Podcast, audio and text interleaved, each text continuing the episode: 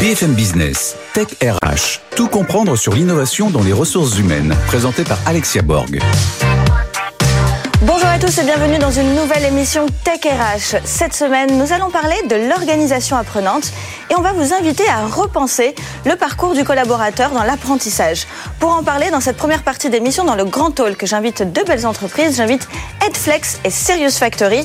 Et puis pour la Minute Geek, eh bien, on retrouve notre Julie Cohen, notre grand journaliste qui va nous parler eh bien, de quels sont les outils euh, adaptés justement pour l'organisation apprenante. Et puis ensuite, nous allons inviter la société Learn Assembly pour l'innovation de la semaine et nous finirons par l'œil de l'expert avec François Gueuse. Mais tout de suite, ils sont dans la tech, ils sont dans les RH et ils sont avec nous pour le Grand Talk.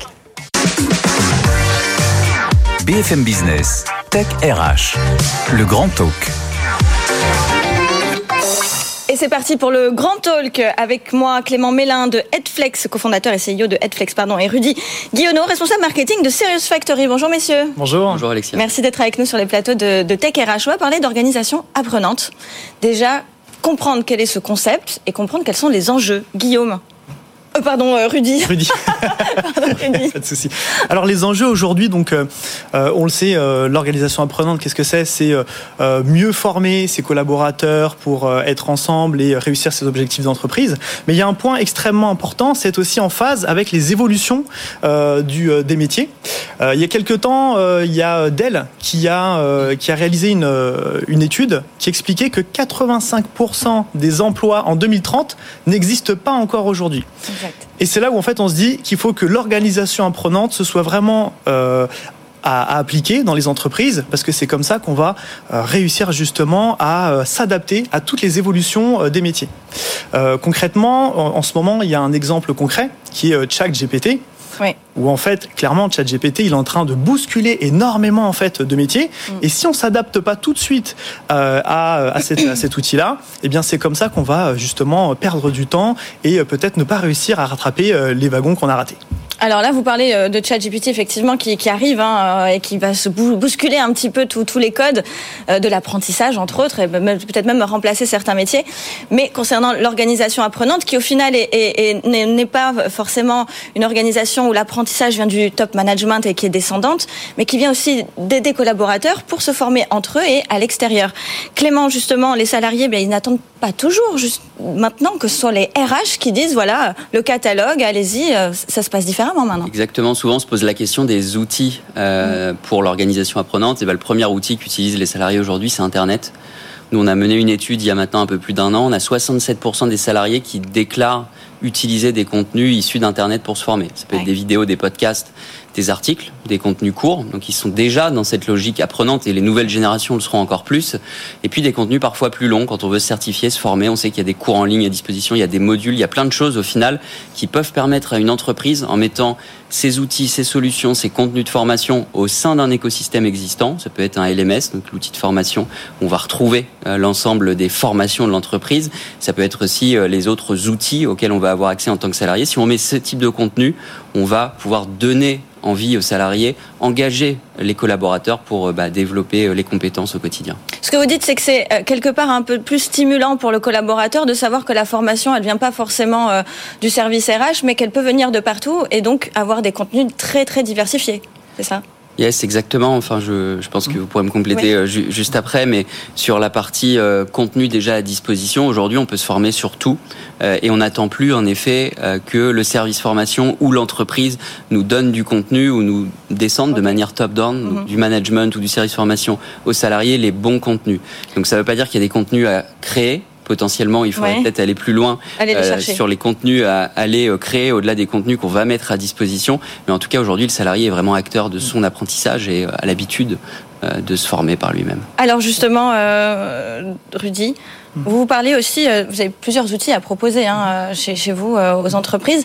Comment on peut allier un petit peu le meilleur des deux mondes entre ce que le peut proposer euh, la vision du RH sur la meilleure façon de, de former les collaborateurs et aussi avec cette formation euh, qui vient un peu de l'extérieur, comment on peut un petit peu amener euh, les entreprises à comprendre? Euh, ce qui est important pour les entreprises aussi, et c'est beaucoup d'entreprises avec qui je discute qui ne font pas ça, c'est que euh, il faut essayer déjà, avant de former, identifier les compétences en fait de leurs salariés, savoir ce qui ce qui va bien, mais aussi savoir les difficultés de ces salariés pour ensuite les former sur les bons sujets. Mmh. Et donc c'est un, un, cercle d'apprentissage qu'on appelle ça, c'est-à-dire que on va faire de l'assessment par exemple pour identifier les vrais besoins des apprenants.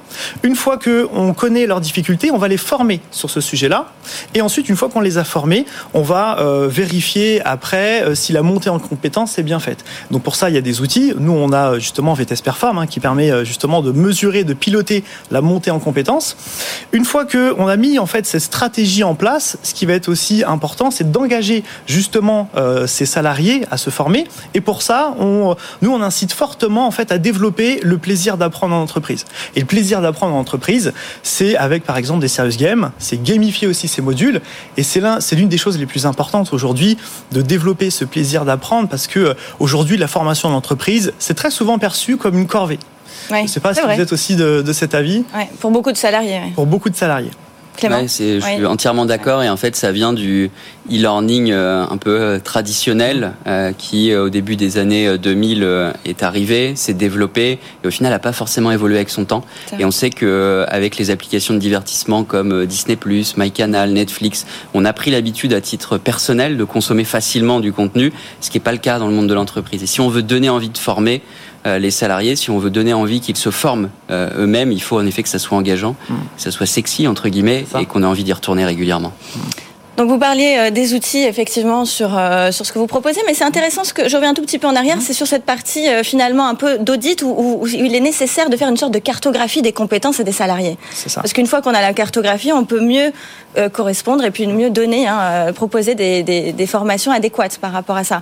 Donc ça nécessite quand même une, une forme de, de, connaissance interne mmh. et, de, et de recherche, de faire cet audit interne. Est-ce que vous vous proposez ça? Est-ce que vous proposez aussi à, à vos clients, en tout cas, de faire cette étude, par exemple? Exactement nous, ce qu'on recommande fortement, en fait, c'est euh, toujours, et c'est pas souvent euh, que, que ça se passe comme ça quand on discute avec euh, des, des, clients. normalement, le directeur RH, il doit être au CODIR il écoute ce que dit le CODIR par rapport aux objectifs d'entreprise et selon les objectifs d'entreprise, il crée des plans de formation. Et euh, concrètement, euh, aujourd'hui, euh, c'est pas ce schéma-là en fait euh, qui, qui, se réalise. Et donc, on a souvent tendance à former un peu au doigt mouillé. Tiens, par exemple, les commerciaux, on va les former sur du coup bah, des techniques de vente. Ouais ils le font, mais ils vont pas mesurer en fait euh, plus loin ces choses-là. Donc nous, ce qu'on recommande fortement, c'est toujours de se dire, identifier les compétences avant, identifier les compétences manquantes, et ensuite vous allez les former sur ce sujet.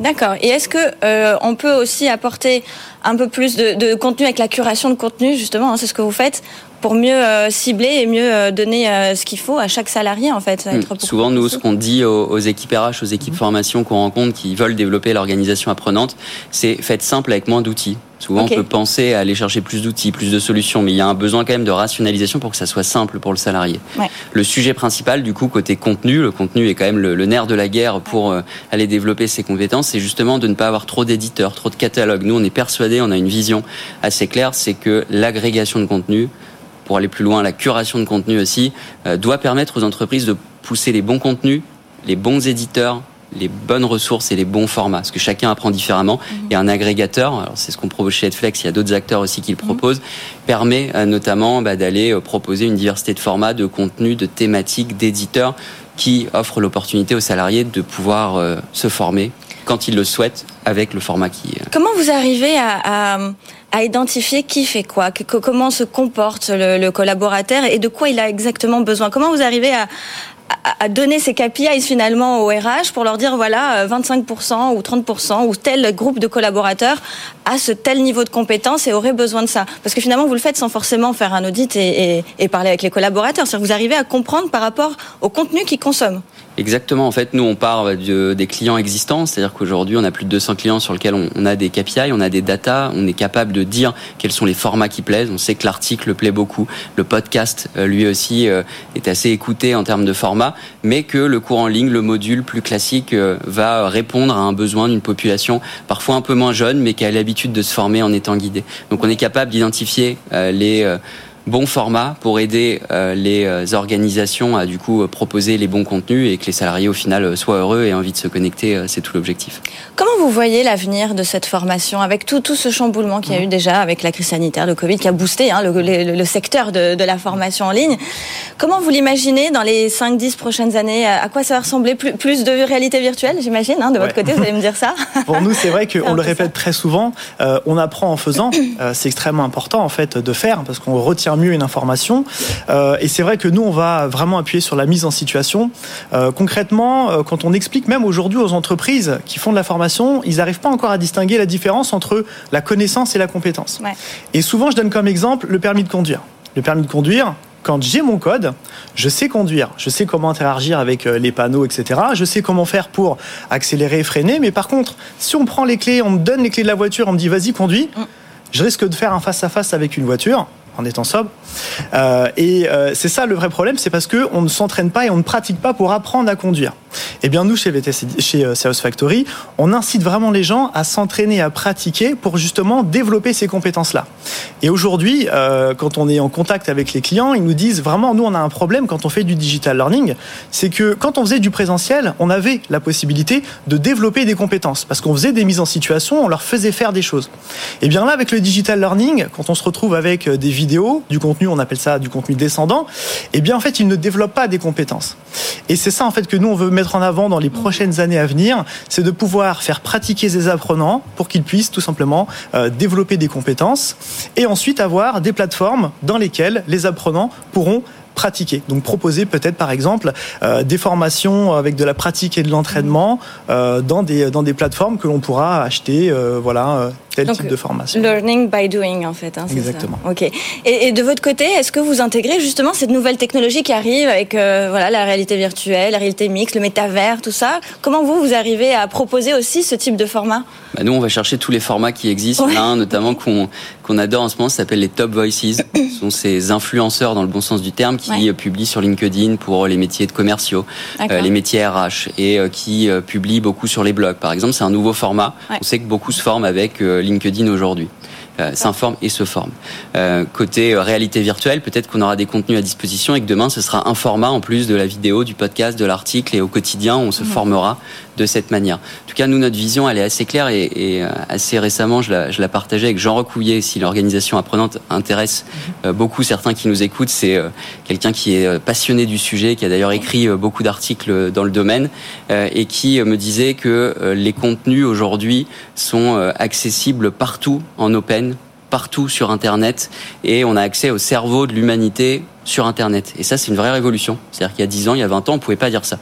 Aujourd'hui, si on sait aller chercher au bon endroit mhm. le bon contenu, on peut se former sur à peu près tout, en tout cas sur des compétences transverses. Et euh, nous, on pense que la curation, la sélection de contenu doit faire la différence pour euh, pousser le bon contenu euh, à l'apprenant et lui donner envie de, de se former ce sera l'avenir, plus de personnalisation et plus de curation de contenu. Dans plus de personnalisation et donc avoir cette notion de l'individualité et donc de, de, la singularité de chaque euh, collaborateur. Exactement. Et comment être le plus pertinent possible pour lui donner le bon contenu. Tout à fait. Tout en euh, le faisant euh, s'entraîner en conditions de réalité virtuelle. Voilà. C'est ça. Bon, ben, un bel avenir quand même pour l'organisation apprenante et puis pour la formation de façon générale. Merci beaucoup, messieurs, pour cette discussion passionnante autour de l'organisation apprenante. Je vous dis à très bientôt, à tout de suite plutôt, pardon, pour la Minute Geek avec Julie Cohen.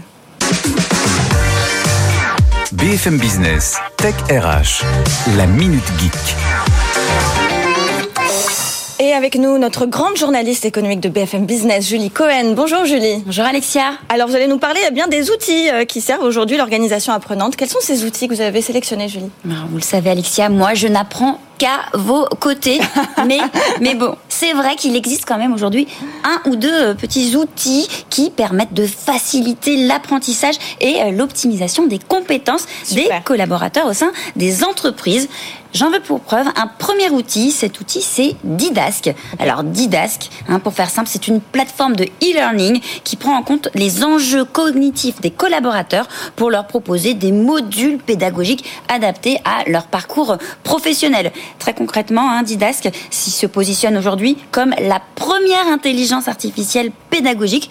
Pourquoi? Eh bien parce que tout simplement, ils ont mis au point, euh, avec des chercheurs en sciences cognitives, une technologie qui promet aux entreprises non seulement de gagner du temps, mais aussi de gagner en efficacité pédagogique. Et donc, dans le détail, un DIDAS, eh bien, c'est fixé pour ligne de conduite de permettre aux managers et aux équipes RH de faire travailler ensemble euh, leurs équipes avec évidemment pour objectif affiché celui de changer la culture de l'apprentissage au sein des organisations.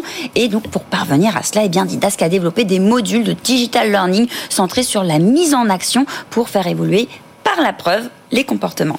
Par la preuve, excellent. Merci beaucoup. Et alors, tout un programme quand même hein, par rapport à ça. Est-ce qu'il y a une autre solution qui permet aux organisations de favoriser la formation des collaborateurs Il y a une autre solution, mais si je vous dis euh, Senge, Peter Senge, est-ce que ça vous dit quelque chose, Alexia?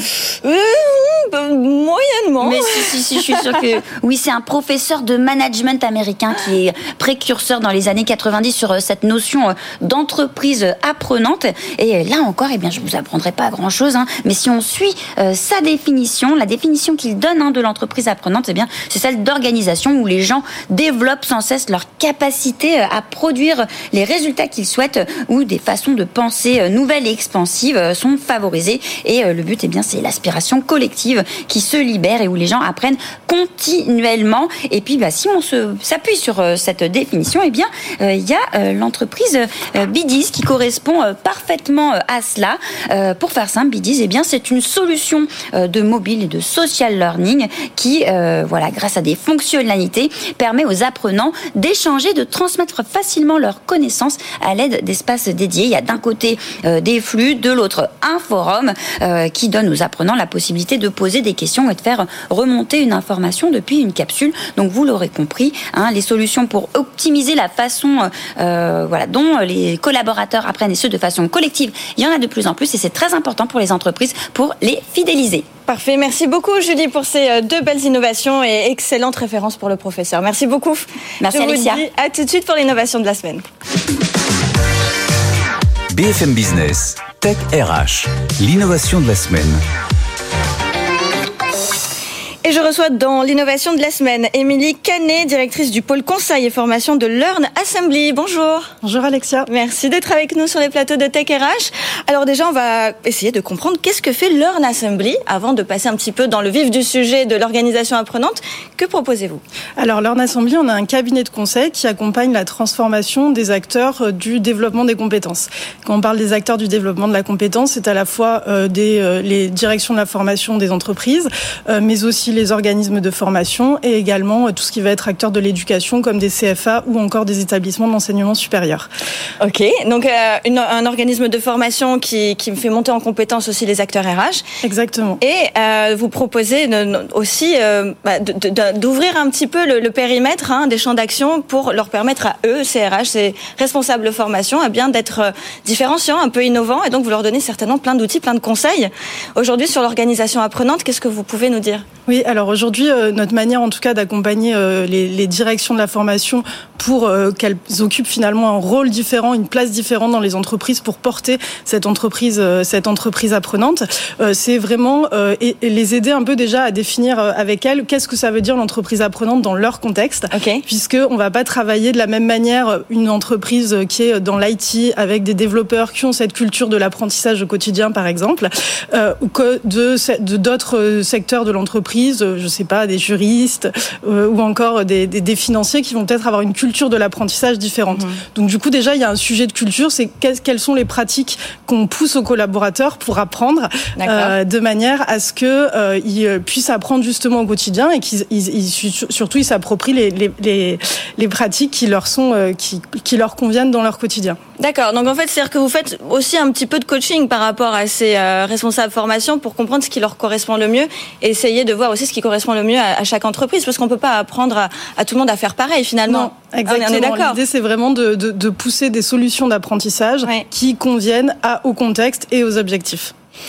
Alors comment vous voyez l'avenir, vous justement, de, de, cette organisation apprenante, puisqu'on parle beaucoup de peer-to-peer, c'est-à-dire aussi des salariés qui se forment entre eux, qui échangent les bonnes pratiques. On parle aussi beaucoup de knowledge management, hein, de oui. la management de la connaissance en entreprise.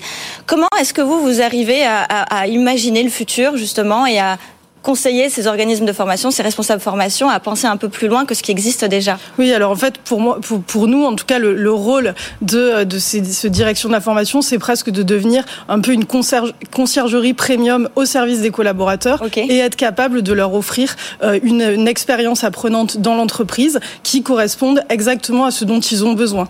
Euh, pour leur dans ce sens-là, en fait. Oui, voilà. exactement. Okay. C'est-à-dire, euh, euh, tous les, les, acteurs dans l'entreprise aujourd'hui, ils ont des besoins de monter en compétences qui sont beaucoup plus rapides. Hein. Ça a été cité euh, précédemment. Il faut euh, faire évoluer ces compétences régulièrement et on peut pas se contenter d'attendre les deux, trois jours de formation présentielle euh, pour apprendre. Et donc, c'est plutôt comment est-ce que j'apprends au quotidien, comment est-ce que j'apprends en faisant, comment est-ce que mon manager aussi m'aide à prendre du temps pour me rendre compte que ce que j'ai fait, ça m'a permis d'apprendre, de développer des compétences et de, de nous appuyer vraiment sur, sur ces éléments-là le responsable formation comme concierge de luxe. Exactement. Au, Au service, service de, des salariés, des clients internes finalement.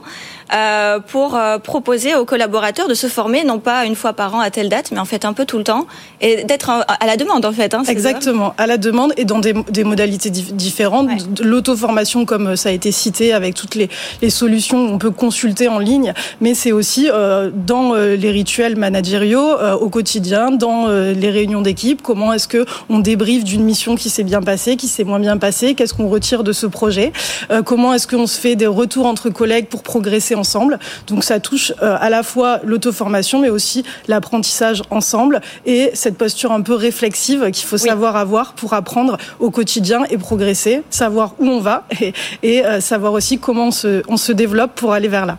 Voilà, puis transmission des connaissances avec aussi l'autobiographie réflexive pour savoir qu'est-ce que on sait dans nos compétences inconscientes, comment on arrive à les mettre sur papier pour les donner aux, aux prochaines générations et puis à, à, ceux qui vont remplacer parce qu'effectivement il y a, il y a tout aussi un départ des seniors, des juniors qui arrivent. Voilà, il y a beaucoup de mouvements. Oui. En tout cas, euh, vous euh, vous proposez voilà une belle solution pour les RH, les responsables formation, pour qu'ils puissent avoir une longueur d'avance et être prêts à ces nouveaux changements qui arrivent, euh, en tout cas dans ce milieu-là. Merci beaucoup. Merci à vous. Je vous remercie également. Et puis, ce sera avec François Gueuse que nous allons parler eh bien, dans cet œil de l'expert euh, aujourd'hui dans Tech RH. BFM Business, Tech RH, l'œil de l'expert. Et avec nous, François Gueuse en visioconférence. François Gueuse, vous êtes auditeur social et intervenant au sein du master métier de la GRH à l'IAE de Lille. Bonjour François et merci d'être avec nous sur les plateaux de Tech RH. Alors on va essayer de comprendre pourquoi est-ce important eh bien, de s'intéresser aux problématiques d'organisation apprenante. C'est à vous François. Bonjour. Il est particulièrement important de s'intéresser à cette thématique-là parce qu'un grand nombre d'entreprises au départ vous savez, se sont focalisés sur l'optimisation de leur process, le fait de comment mieux travailler, etc., en oubliant parfois une question fondamentale, c'est comment capitaliser, comment gagner grâce aux expériences que nous faisons au fur et à mesure. S'interroger sur l'organisation apprenante, c'est d'une certaine façon essayer de capitaliser tout ce que nous avons vécu, tout ce que nous réussissons, parfois aussi nos échecs, et d'une certaine façon, ceci pour améliorer la performance de l'organisation et de l'entreprise. Alors on a vu euh, plusieurs outils, plusieurs euh, concepts, euh, plusieurs idées qui ont été évoquées dans Tech RH en première partie et seconde partie d'émission. Est-ce que vous recommandez plutôt aussi des, outils, vous aussi, ou plutôt une culture d'entreprise qui doit changer dans un premier temps? On a parlé de cartographier les compétences des salariés. Est-ce que vous vous recommandez peut-être quelque chose pour le faire le premier pas? Je, pense qu'il y a euh, certes des outils qui ont leur importance et qui vont permettre de développer une logique d'organisation apprenante, mais il va falloir faire changer profondément certains modes de fonctionnement de nos entreprises. Et si on veut réussir l'organisation apprenante, à mon sens, il y a deux choses essentielles à faire. Le premier point, c'est d'avoir une véritable vision ou d'une certaine façon, vis-à-vis -vis de l'information, capacité de passer d'une logique où, vous savez, l'information égale pouvoir, à une logique où partage de l'information égale reconnaissance. C'est un profond changement. Ouais. Ensuite, j'ai utilisé le terme information, mais en fait, nous avons la nécessité de bien définir ce qu'est une donnée, ce qu'est une information et ce qu'est un savoir dans l'entreprise.